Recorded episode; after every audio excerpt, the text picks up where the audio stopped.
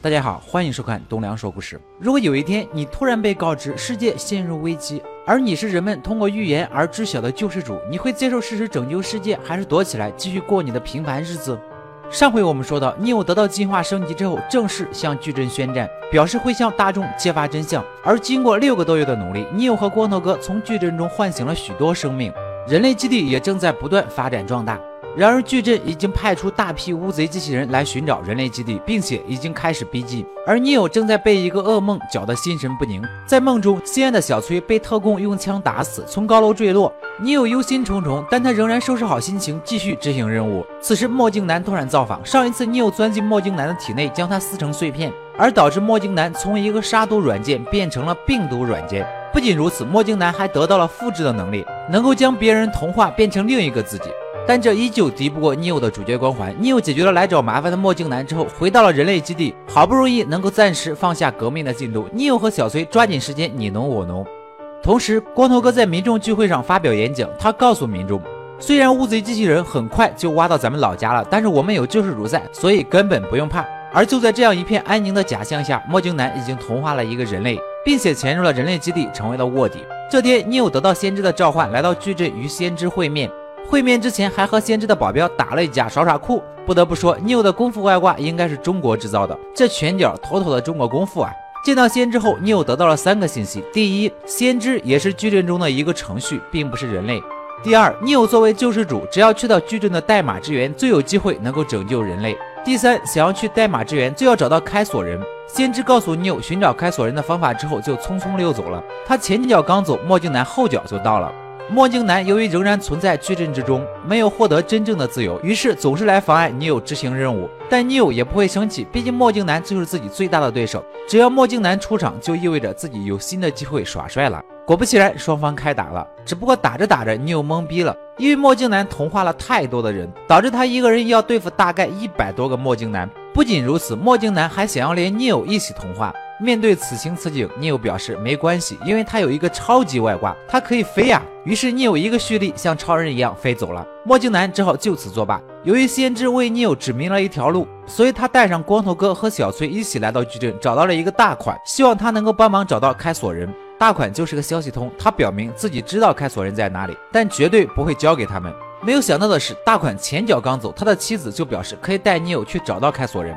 但代价是让尼欧在小崔面前和他亲亲。原来是大款经常在外边鬼混，妻子深知自己得不到曾经恋爱的浪漫，于是就想要借女友重温那份温柔。女友迫不得已，只能在小崔面前和大款的妻子亲亲了。而他也兑现了承诺，打开了酒店厨房的任意门，把开锁人交给了女友。四人正要离开，却被大款拦下。女友让其他人先走，自己留下来对付大款的打手。于是两个团队兵分两路，女友对抗大款以及一群小喽啰，而光头哥和小崔则对抗大款的手下白毛兄弟。尼欧自然是把握住机会，又是一顿耍帅。大款逃跑了，尼欧想要追上同伴，但白毛兄弟一个任意门甩在他脸上，把他困在了一座山顶。尼欧于是再次使用了超人飞，要赶去接应同伴。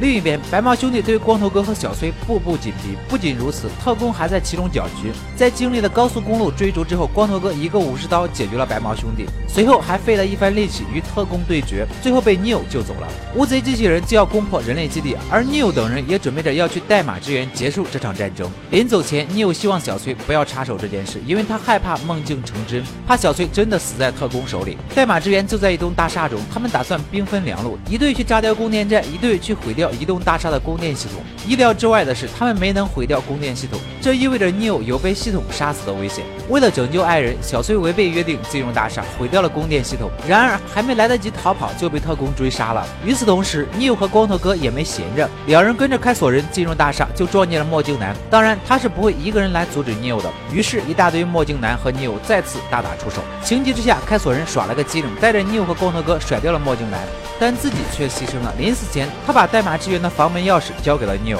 Neo 终于进入了代码支援，见到了矩阵之父。矩阵之父告诉他真相：原来先知的真实身份是矩阵之母，他的作用就是塑造救世主这个角色，利用他引导矩阵中苏醒的人类团结起来，建造人类基地，最后让电脑来直接一锅端，清除人类基地，从而达到电脑统治人类的目的。由于电脑无法控制这些从矩阵中苏醒的人类，为了避免人类的力量超越机器人，这样的过程一直在不断的循环。而我们的 Neo 是第六代救世主程序，是被加入了恋爱程序的最新一代。矩阵之父把 Neo 关进了这个房间，并且给了他两个选择：开左边的门，他能够去拯救爱人小崔；而开右边的门，他就能够回到人类基地，守护着人类的生命。Neo 不顾矩阵之父的嘲讽，选择打开左边的门去救小崔。然而，不管 Neo 再怎么超人飞，还是晚了一步，小崔中弹了。救难之后的小崔很快停止了呼吸，但是不要害怕，Neo 是一个不断秀操作、不断开外挂的男人。他直接把手伸进了小崔的体内，拿出了子弹，甚至直接用手帮助小崔恢复心跳。就这样，Neo 这个神一样的男人运用了最高的耍帅手段，救活了自己的女人。女朋友的死亡危机是解除了，但是拯救人类的问题还是没有解决。光头哥有些难过，毕竟他曾经将先知和救世主当做信仰。但是没等他缓过来，乌贼机器人就找到了他们的飞船。所幸大家都及时逃出了飞船。不仅如此，尼欧还发现自己把外挂带到了现实世界。他不仅能够感应到敌人，甚至一拳击碎了所有乌贼机器人。随后，尼欧陷入了昏迷，被带回了人类基地。而此时，人类基地的高层正在讨论一个大问题：由于之前基地派出的飞船全军覆没，导致损失较大，他们正在等待唯一的幸存者醒来，希望能从他口中得知这次事故的原因。而这个幸存者是谁呢？他就是卧底版的墨镜男，人机大战一触即发。你又究竟有没有办法带领人类彻底打败机器人，夺回自己曾经的世界呢？先卖个关子，我们明天再见。